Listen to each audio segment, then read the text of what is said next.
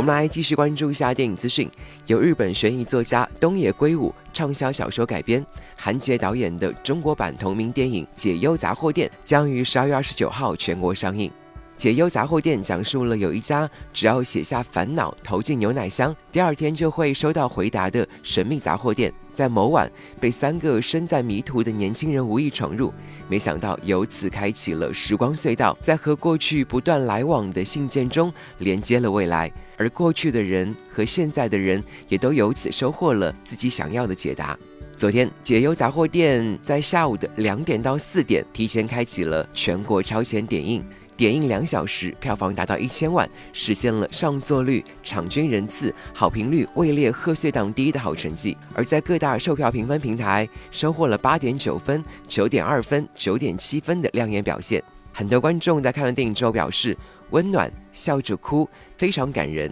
有不少人纷纷称赞，在影片中收获了丧然之力。在被问及如果真的有这么一家杂货店，或者给过去的自己写信时，观众都袒露心声。有人希望用自己的力量去帮助别人解决生活中的难题，也有观众直言自己的人生阅历还不丰富，还有观众逗趣的表示都想做，感觉穿越时空真的很好玩。